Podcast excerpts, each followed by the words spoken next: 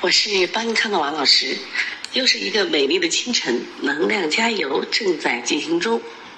一句名言，大家共勉：再长的路，一步一步也能走完；再短的路，不迈开双脚也无法到达。我不怕千万人的阻挡，只怕自己投降。每一次轻易的放弃，都是人生的一次败笔。大家一定要坚持啊！坚持每天早上的学习，坚持每天的作业练习。只有每一天的坚持，才能迎来我们脱胎换骨的变化，才能迎来人生完美的跨界。相信自己。那么今天我们来继续预习病机里边的阴阳失调。在昨天我们预习了。阴阳失调里边的阴阳偏盛，阴阳偏盛里面还分为阳偏盛、阴偏盛。那今天我们来复习阴阳偏衰。盛是多的意思，而衰是少的意思。阴阳偏衰是指人体阴阳二气中某一方虚衰不足的病机变化，属于精气夺则虚的病机。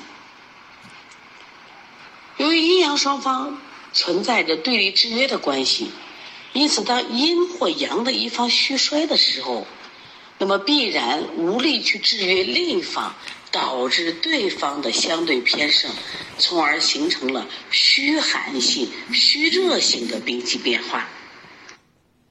学到这里，大家几乎明白了，阴阳偏盛属于实症，属于邪气盛的实性病机。阴阳偏衰属于精气夺则虚的虚性病机。提到阴阳偏衰，我们就知道哦，这是虚寒虚热；提到阴阳偏盛，这就实热实寒。现在我们来看一下阳偏衰。什么叫阳偏衰？阳偏衰就是指的阳虚，指的机体的阳气虚损了，它的温煦推动气化的功能都减弱了。因此出现了虚寒内生的病机变化。阳虚的病机特点就是为机体的阳气不足，阳不治阴，阴就相对的偏亢，临床表现为虚寒症。有什么特征呢？畏寒肢冷，小便清长，大便溏薄，舌胖苔白，脉呢是沉迟等症状。这就是所谓的阳虚则阴盛，阳虚则寒。那么形成阳虚的主要原因是什么？多是因为先天禀赋不足，或是后天失养，或者是劳倦内伤，或者是久病损耗的阳气。人体的阳气虚衰，突出的表现为它的温煦、推动和气化功能的减退。来，我们来细细的看一下，当阳气的温煦功能减弱的时候，人体的热量就不足了，难以温暖全身，就会出现的寒象。还有畏寒肢冷，哎呀，我老怕冷，比别人要怕冷。你比如到夏天，像我们办公室这个开不开空调的问题，就发生了争议。有的人说热要开，有的人说不热我不开。那么这些人说夏天他都说不热啊，我不能开空调，阳气的温煦功能就减弱了。还有阳气的推动作用减弱了，可见精神萎靡、喜静、便秘，他不好动，哦，精神状态不好，这属于阳气的推动作用减弱了，也是阳虚的表现。还有阳虚的表现呢，还体现了他气化功能失司。脏腑经络功能减退，比如体现了水湿停聚、痰饮水肿，这都是我们比如说脾阳虚的一个表现，这就属于阳偏衰的。那么阳气不足，可见于五脏六腑，像心阳、脾阳、肾阳，但是一般以肾阳虚衰最为重要，因为肾阳为一身诸阳之本，所以肾阳虚衰在阳阳气偏衰的病例中占据极其重要的地位。所以我们经常说，看到他脾阳虚的时候，一定记住要补肾阳，因为脾阳是根植于肾阳。还有叫不醒的尿床郎，阳气不足可见于五脏六腑，像心阳、脾阳、肾阳，它也出现虚衰。但是一般来说，记住，一定记住，是一般以肾阳虚衰最为重要。为什么呢？因为肾阳是一身诸阳之本，所以肾阳虚衰在阳气偏衰的病机中占有极其重要的地位。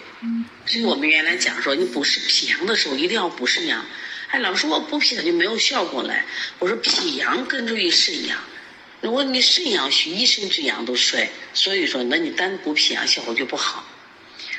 阳虚则寒和阴盛则寒，不仅在病机上有区别，在临床上表现也不同。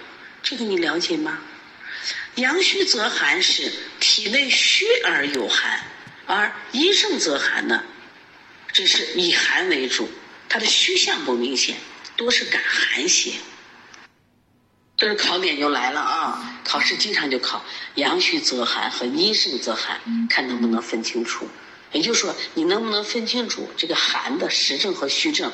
然后再一次说，我们学这个中医内科学的时候，几乎每一个这个病种的时候，我们有六七个症型。第一个症型基本都是寒邪，那第二个最后一个症型基本都是阳虚。所以它俩有很多的不同点。你比如说，它如果是阴盛则寒的话，它发病这个状况的时候急骤，症状可能比较痛苦，比如像胃痛，但是它时间短。但是阳虚呢引起的这个胃痛，它会时间长，啊，这痛苦呀是绵绵，这得病周期也比较长。但是大家要分清楚，包括它的脉象也是不一样的。所以症型里经常出现这种啊寒邪治病和这阳虚治病，一定要分得清楚啊。明白了阳偏衰，那我们现在看一下阴偏衰。阴偏衰，这就是阴虚了啊，指机体阴液不足，凉润宁静抑制的功能减退了，是阴不制阳，出现了虚热内生的病机变化。刚才我们说阳偏衰是阳不治阴，显得阴相对亢盛。那我们现在讲的阴偏衰是阴不治阳，阳气相对偏盛，所以出现虚热症。有哪些症状呢？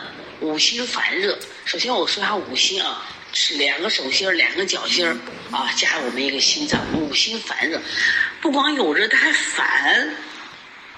所以这是一个特点啊，五心烦热，骨蒸潮热，骨蒸潮热是我们生理中一种热啊。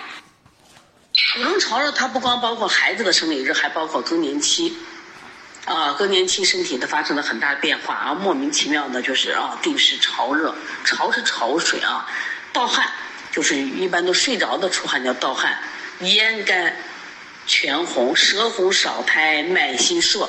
你说到这儿，大家都知道舌红少苔脉细数是什么？阴虚的气死真言，这即所谓的阴虚则阳亢，阴虚则热。对这个词现在明白了吧？刚才我们说到舌胖苔白脉沉迟，这是阳虚的气子真言。我再说一下啊，阴虚是舌红少苔脉细数，是阴虚的气的真言。舌胖苔白脉沉迟，这是阳虚的气的真言。那这些话记了以后，你判断起就都简单了啊！这都是秒杀的这种判断词，一定要记住。在考试的时候，在诊断的时候，就一下子就是清醒着来，判断就容易了。那么形成阴虚的主要原因是什么呢？多是由于阳邪伤阴。或者是因为五志过急，就是情绪啊过激，化火伤阴，或者是久病伤阴所致。阴液亏虚，主要表现为凉润、抑制和宁静的功能减退，阴不能制约阳，阳气相对偏亢，形成了阴虚内热、阴虚火旺、阴虚阳亢等多种病变。说到这里面啊。我想把这三句词拿出来，大家分析一下啊。阴虚内热，阴虚火旺，阴虚阳亢，这十二个字，三句话都是讲阴虚的，它们的程度一样吗？程度有所区别吗？所以，将来我们学症型的时候，有的是这个病是阴虚内热，阴虚火旺比内热的程度是不是要高一层次？阴虚阳亢的层次是不是更高一层次？所以他们在使用方剂的时候也不一样。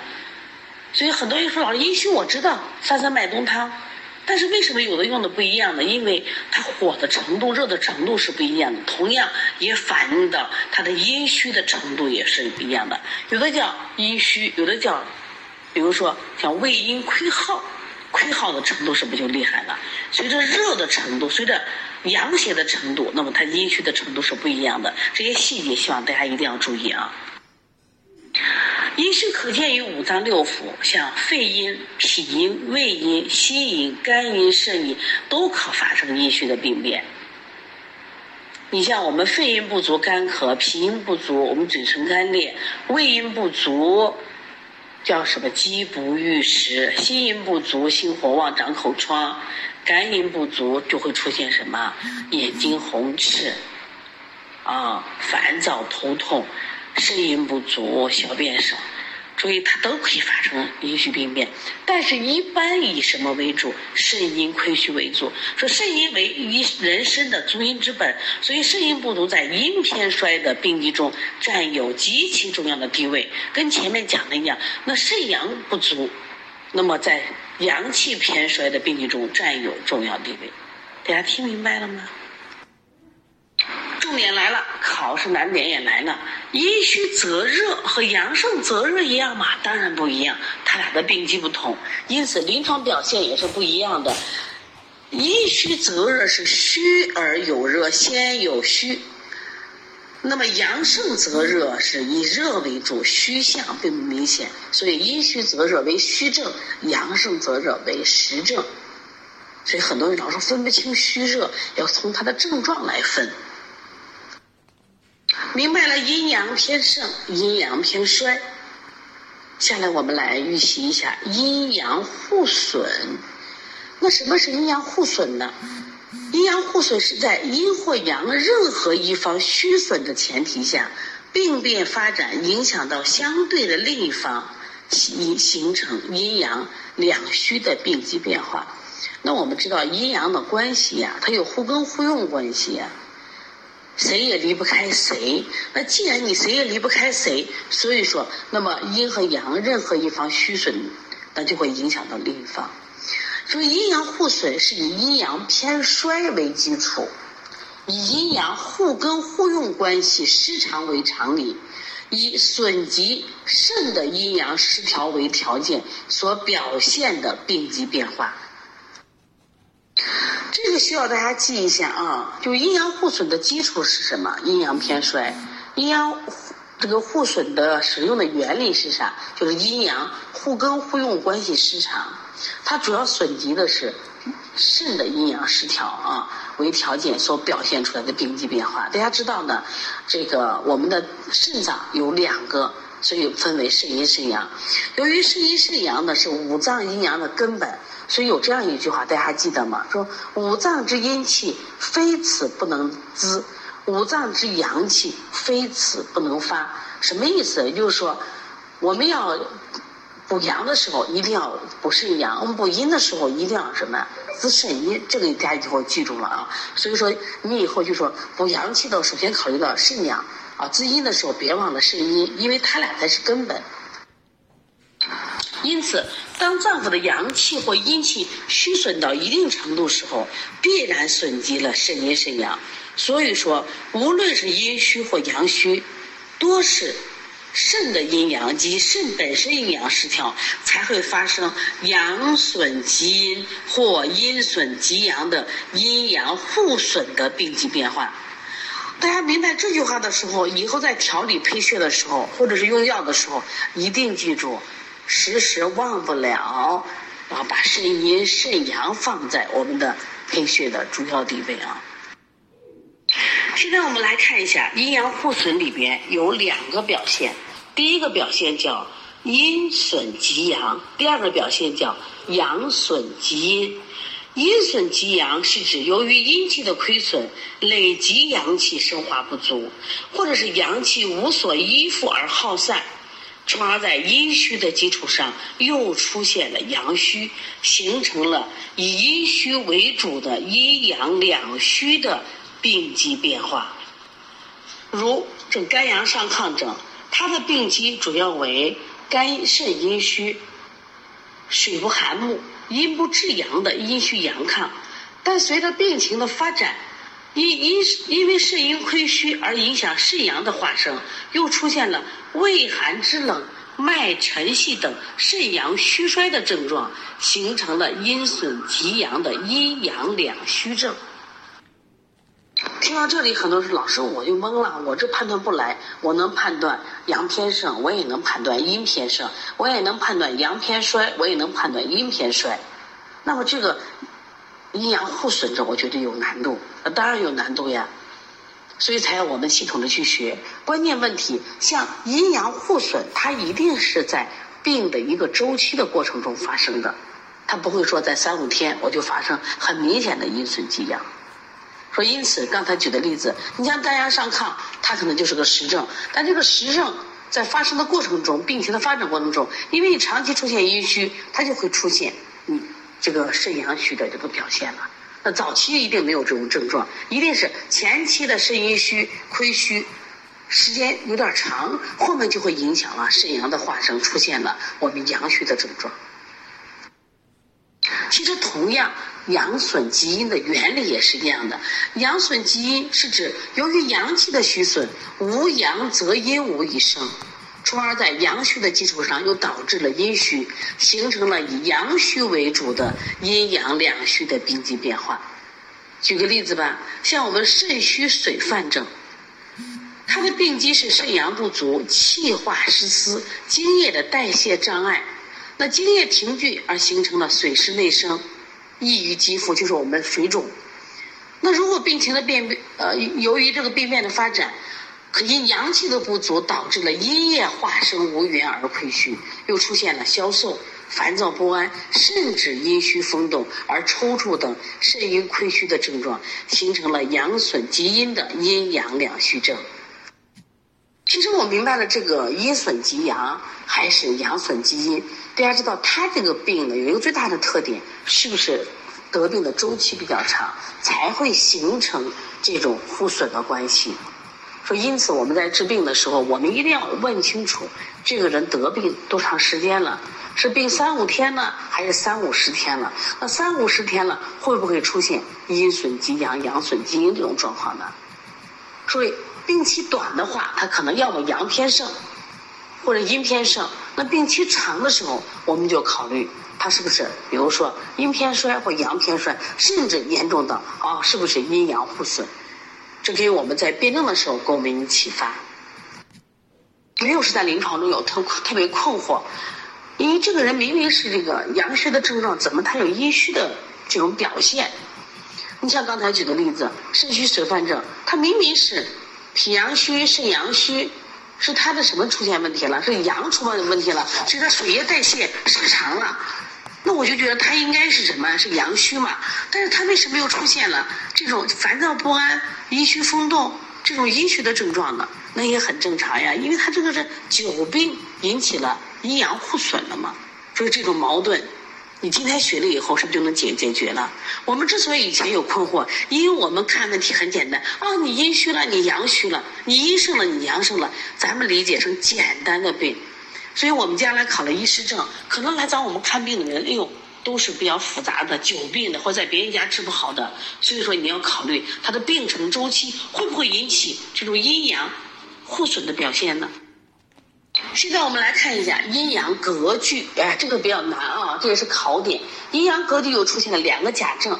我们在前面一节课讲虚实的时候，我们出现了两个假证啊，中医的四大假证一定要知道啊。虚实里边有真实假虚，还有一个真虚假实，好复杂。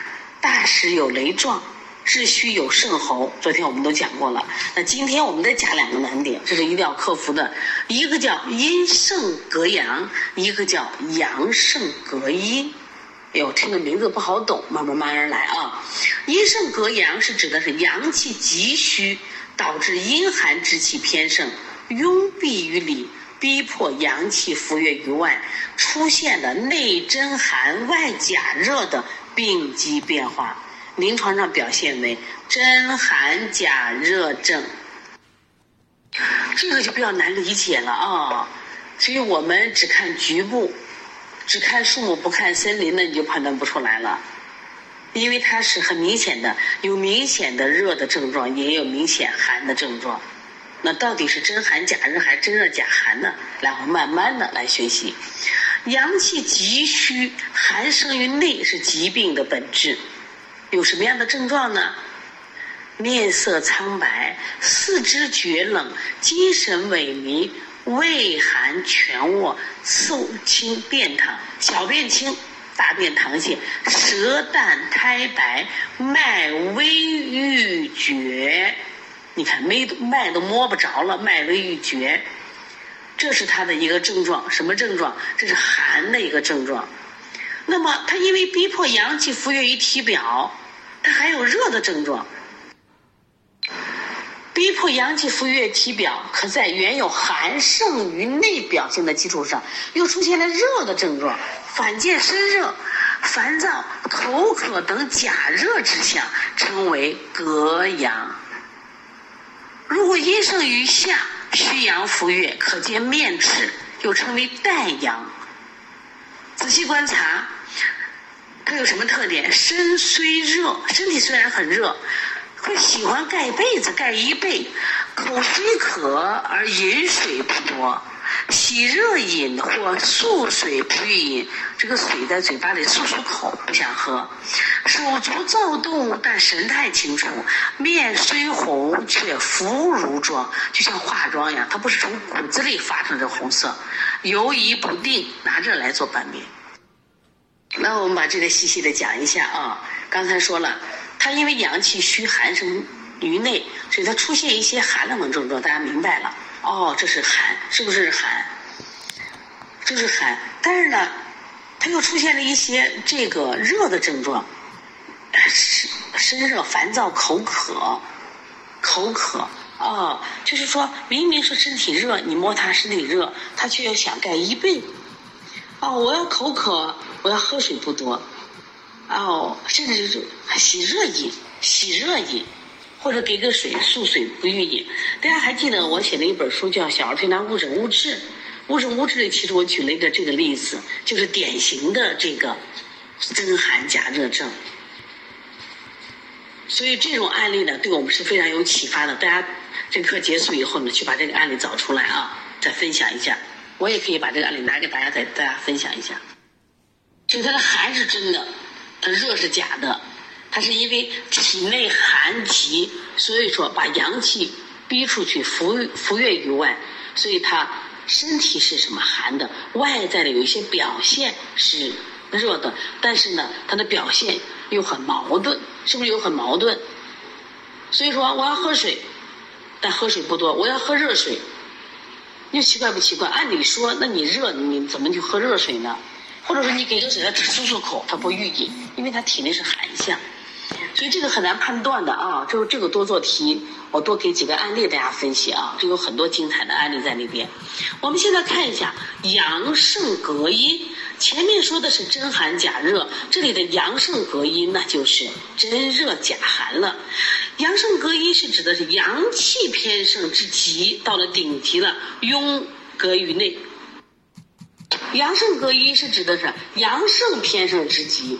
拥蔽于里，排斥阴气于外，出现了内真热、外假寒的病机变化，临床表现为真热假寒症。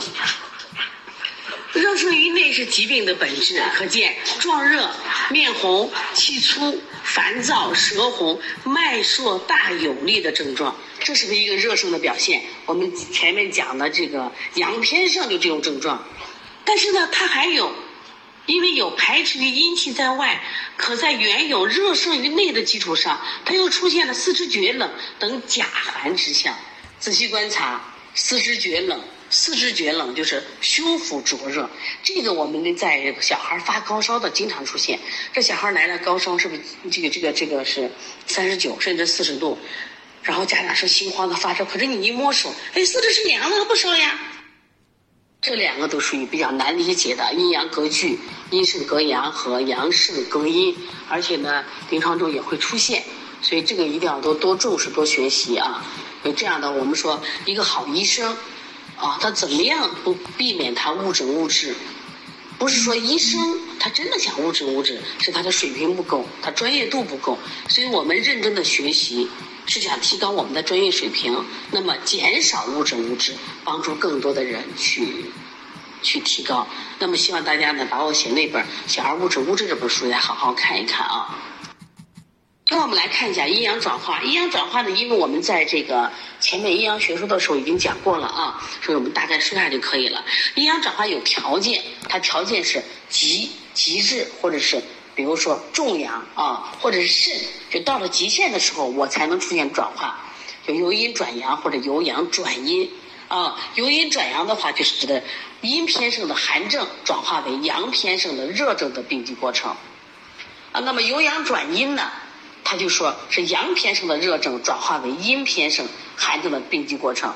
这也要求我们在这个病情的发展过程中，我们要去细致的观察。比如说得一得病一天。他可能还出现是这个阳症，但是可能三五天、七八天之后，他就有可能进行阴阳转换了。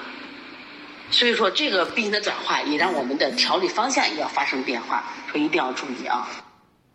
比如我们举个例子，太阳病啊，所以太阳病指的是经络的意思啊，这是用那个张仲景的这个六经辨证里边，像太阳病就是我们说，比如说手太阳小肠经和足太阳膀胱经这个经络，它。受到邪侵了，初期的时候是恶寒重，发热轻，头身痛，无汗，脉浮紧，它是个典型的表寒症。我们用麻黄汤，是不是表表寒症？然后后来又出现了什么阳明的里症，这症状出现。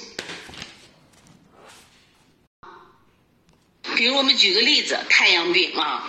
所以太阳病指的是经络的意思啊，这是用那个张仲景的这个六经辨证里边，像太阳病就是我们说，比如说手太阳小肠经和足太阳膀胱经这个经络它受到邪侵了，初期的时候是恶寒重，发热轻，头身痛，无汗，脉浮紧，它是个典型的表寒症。我们用麻黄汤是不是表表寒症？然后后来又出现了什么阳明的里症？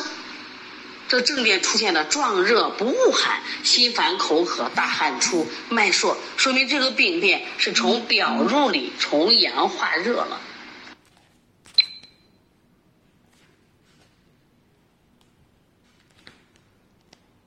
这个黄老师开的一节课叫《伤寒论》，专门讲了这个六经的辩证、六经的传变，讲的就是这个阴阳的转化。那我们再举一个例子，比如说某些外感疾病，它初期出现的是壮热、面赤、口渴、咳嗽、舌红、苔黄、脉数等热邪亢盛之象。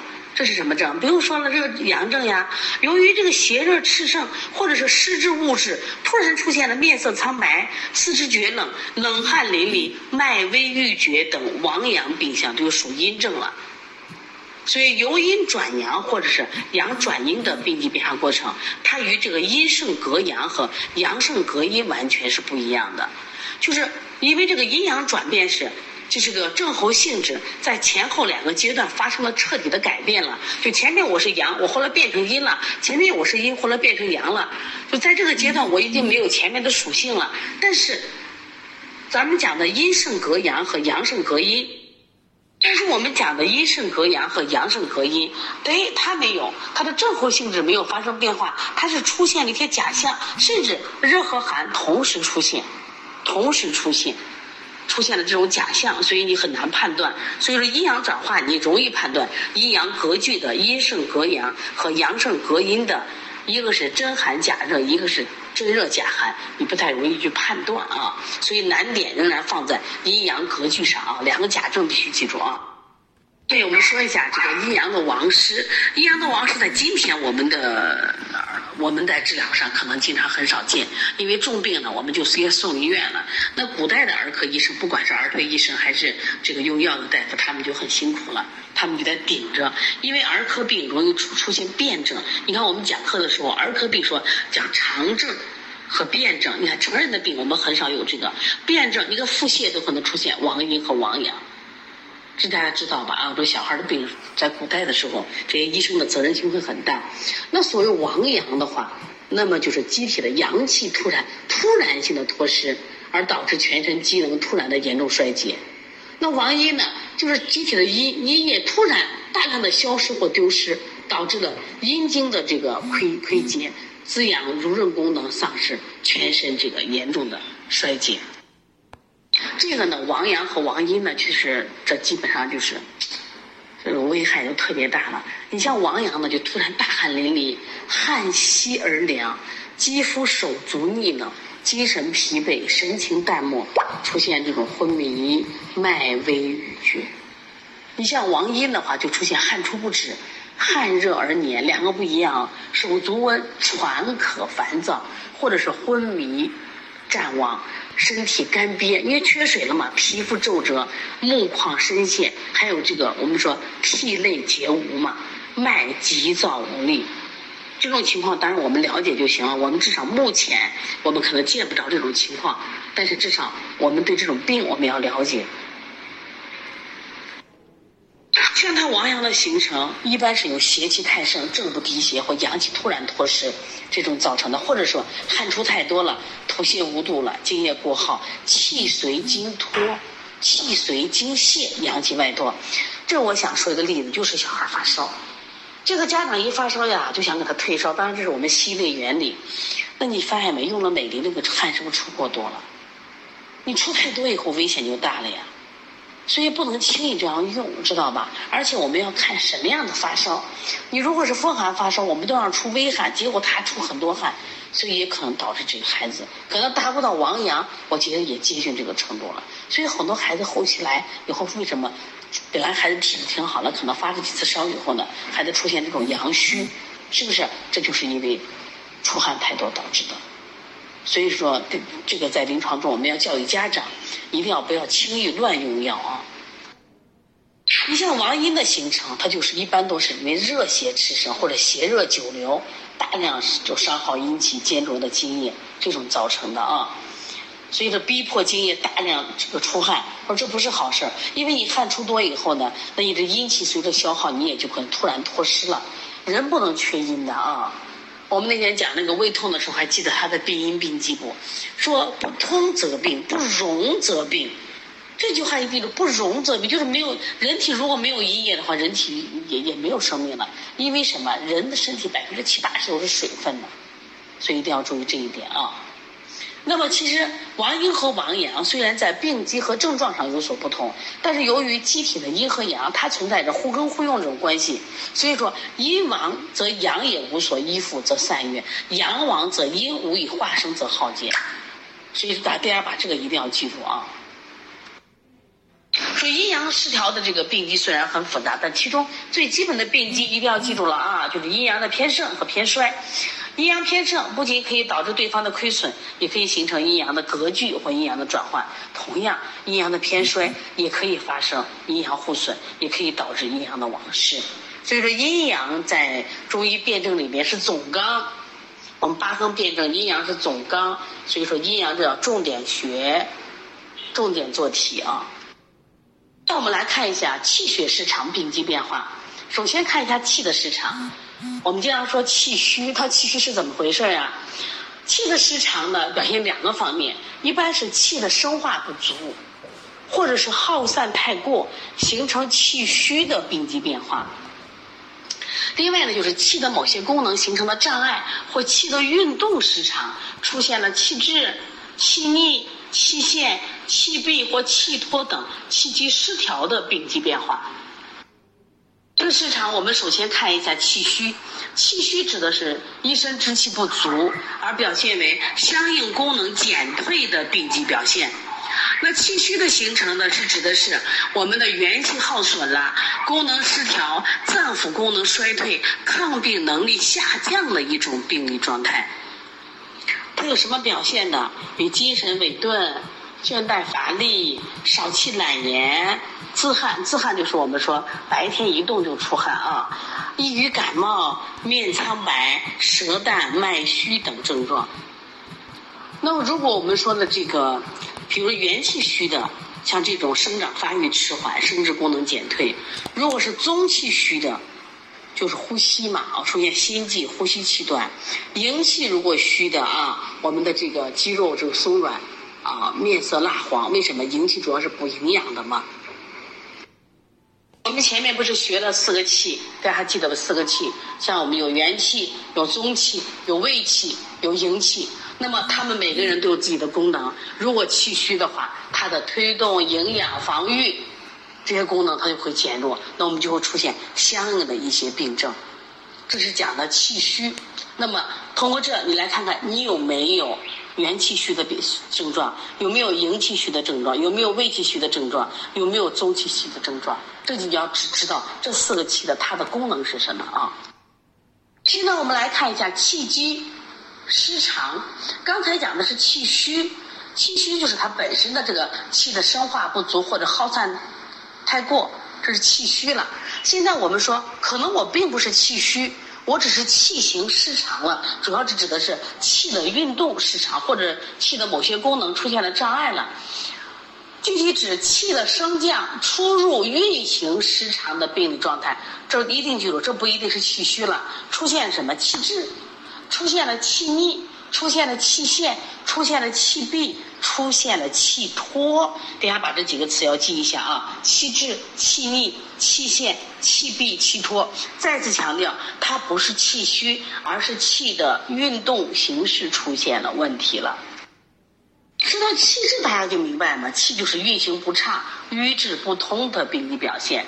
那么气滞的形成呢，都和谁有关系？情志的抑郁和痰湿、湿积、热瘀、淤血等组织瓶颈。你发现这些东西都属于什么？是不是病理产物？我们前面学病理产物的时候讲到了痰湿、湿积、热瘀，还有淤血，病理产物组织的气机影响了气的运动。这里谈到湿，所以说只要看到舌苔白腻，看到脉濡或脉滑，它就容易形成气滞。所以大家明白了吗？为什么我们学很多的病，它都会加理气的药呢？是因为你看，它只要出现这些症状，就说明它有什么气滞的形象、气滞的影响了，或者。我们外邪气息阻遏了气机，或者是脏腑的功能失调，像肝气失于疏泄，大肠失于传导，都可能引起局部的气机不畅或者瘀滞，引起脏腑的功能障碍。气滞啊，一般属于邪实，啊，属于邪实，但也有这个因为气虚推动无力而瘀滞者，多数属于邪实。由于脏腑在全身气机中起着重要的作用，所以说肝脾易升，肺胃易降，所以脏腑的气质多体现在中焦，肺、肝、脾、胃多见。那大家都看了我的舌诊书，舌诊书有一段，我们选的是黄元玉的这个气机理论，上面有一段话写的是：心肺居上焦，气机要下降；那么肾居下焦，气气上升；中焦，脾胃肝胆居。居中焦，大家记着啊，居中焦，就是呃胆随胃降，肝随脾升，啊，大家记住是肝脾都是一升的，胆胃都是一降的啊。那么肺居上焦也是要降的啊。那么当出现气滞有什么症状呢？你要能判断啊，你说我判断不来气状，那从它的症状上来判断。你看，如果气滞停在某一局部。或者某一经络，它就会出现胀满、疼痛，比如说肺气壅壅塞，可见胸闷咳喘。这种咳的话，是不是比较急？咔咔咔咔咔这种，因为它是憋的那种啊。然后呢，肝气郁滞，它会出现情志不畅，什么胁肋、少腹胀痛，或者是胁肋胀痛。你看，我们有这个。有胃痛，我们还有那个胁痛啊，我们的病都不一样。胁痛多是气肝气郁气滞造成的，脾胃气滞呢，都是在什么呀？脘腹胀痛，甚至出现什么大便秘结这样的情况。所以说，它因为部位不同，表现这个也不同啊。那么，但它特点有相同点，不就是闷胀痛？呃，气滞的表现虽然部位不一样，但是还有共同点，就是闷胀痛。所以一般一气滞就会有痛啊，但是它是胀胀的痛、闷闷的痛，这是有区别的啊。刺痛的话，是不是血瘀就是刺痛啊？如果是气虚，它也有胀，它呃也有停滞的话，它这个闷胀痛表现不明显，它会有气虚的症状。所以对它这个区别，平常要观察啊，从细节观察，如何区分它是气滞的有胀痛还是气虚的胀痛？那如果气滞，它会影响这个。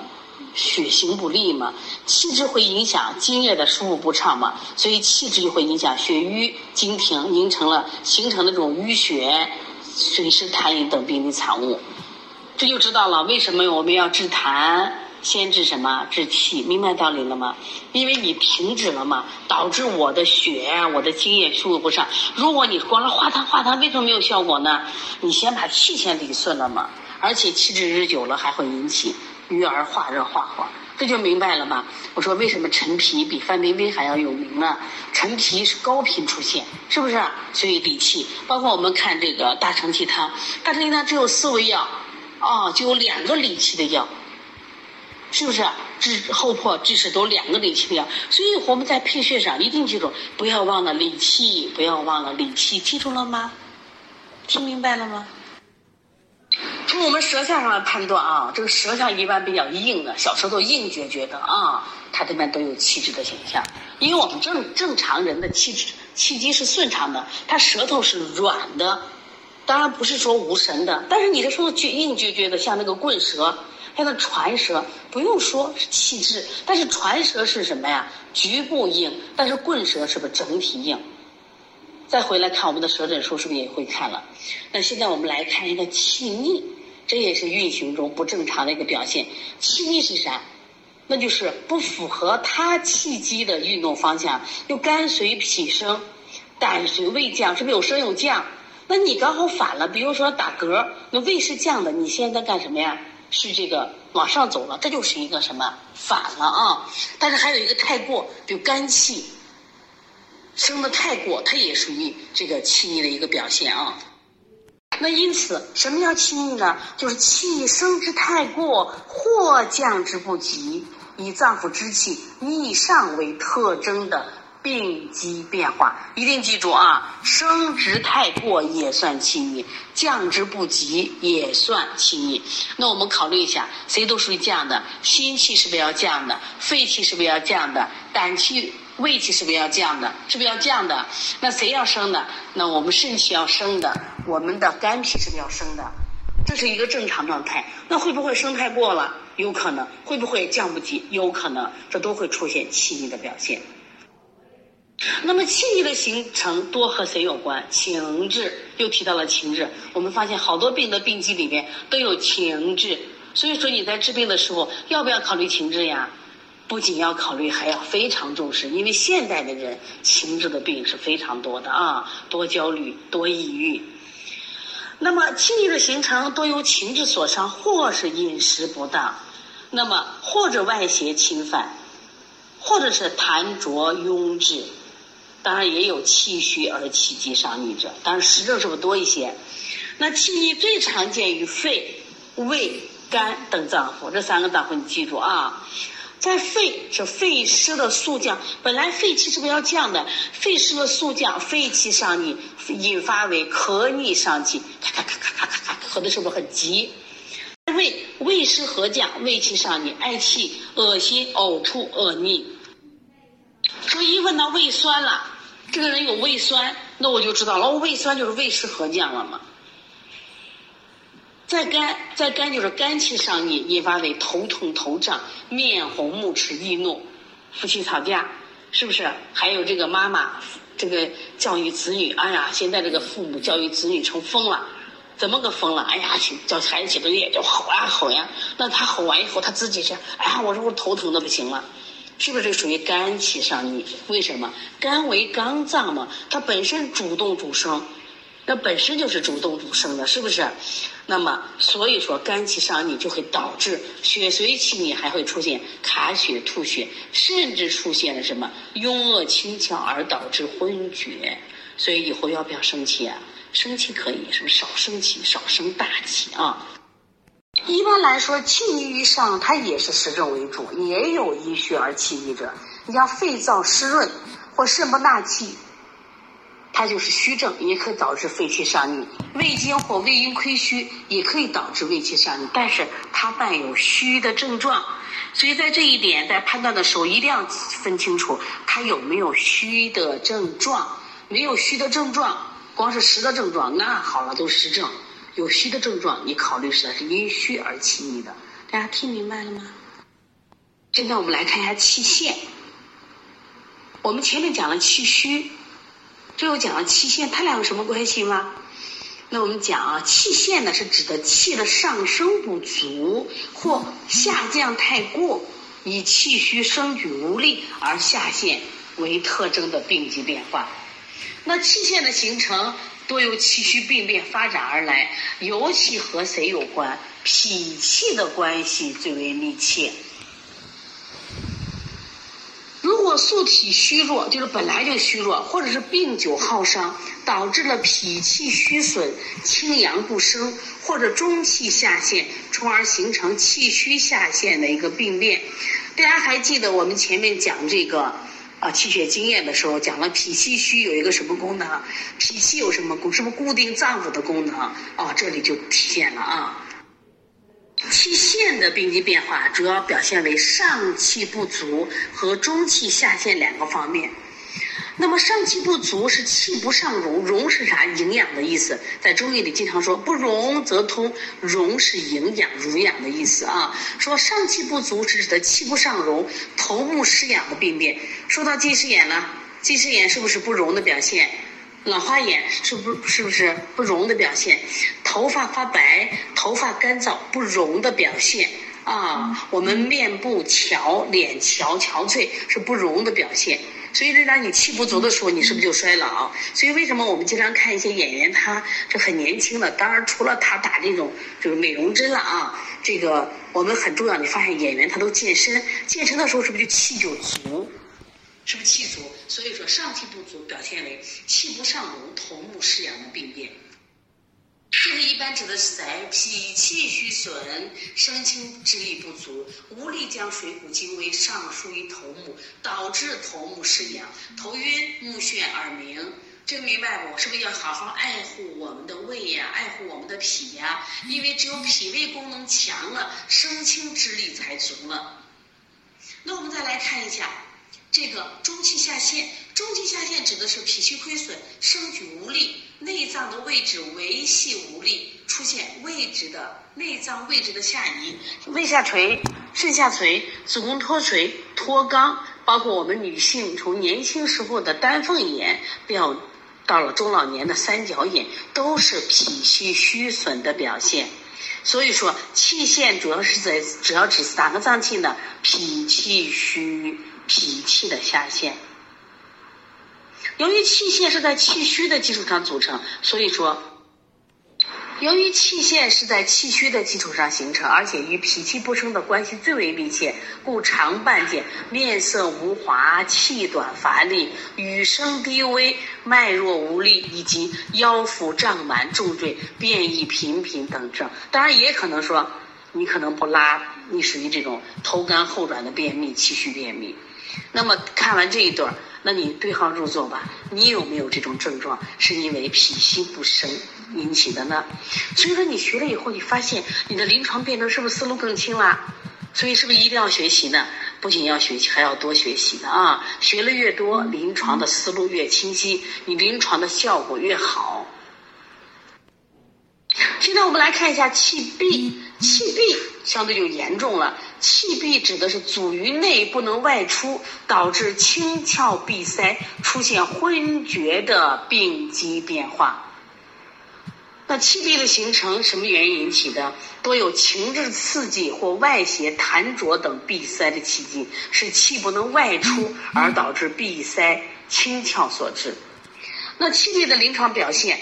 有这个触脉了会触冒了会浊之气所致的闭绝，有突然刺激所形成的气绝，剧痛所致的痛绝，痰阻气道形成的痰绝，病机都有这个气的外出突然受到了严重受阻，而导致了清窍闭塞、神失所阻。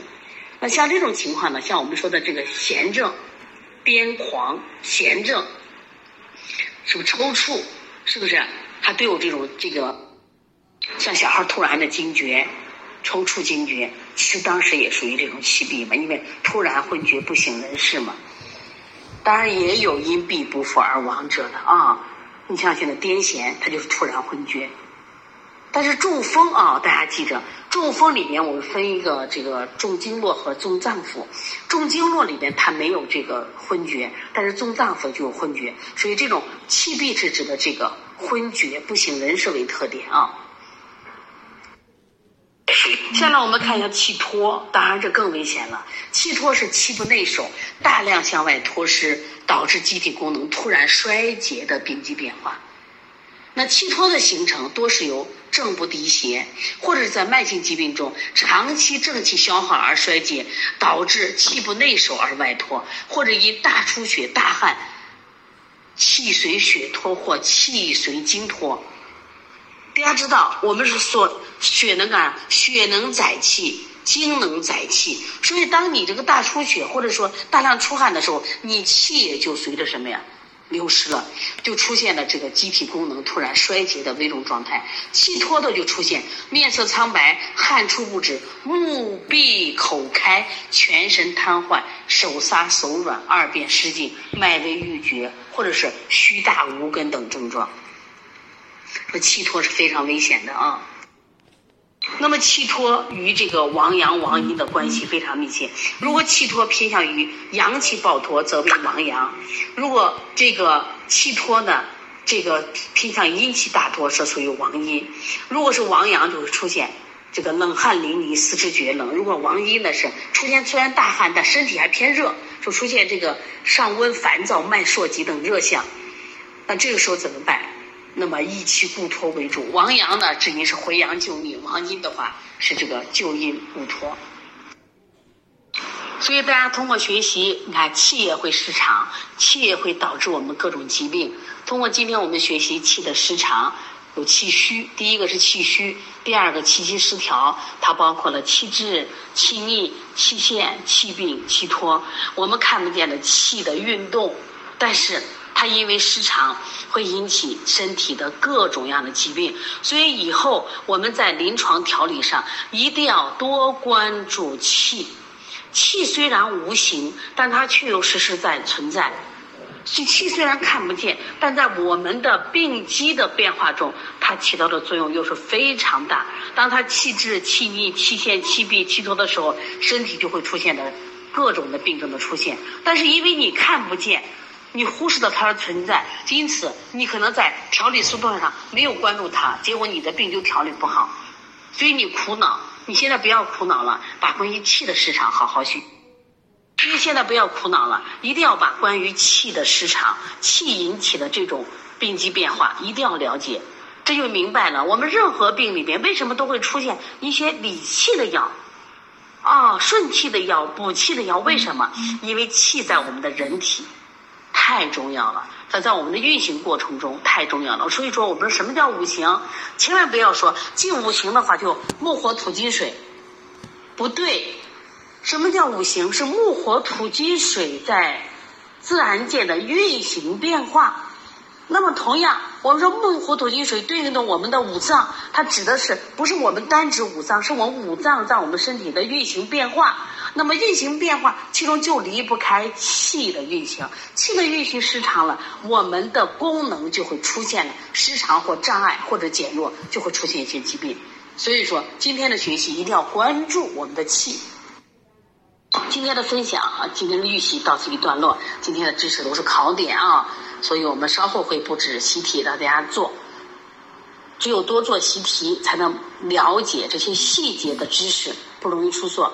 我反复讲，我们的考官在出题上，他一定是要考细节，所以考容易混淆的部分。如果你听懂了，如果不做题，那肯定是考试过不了关的。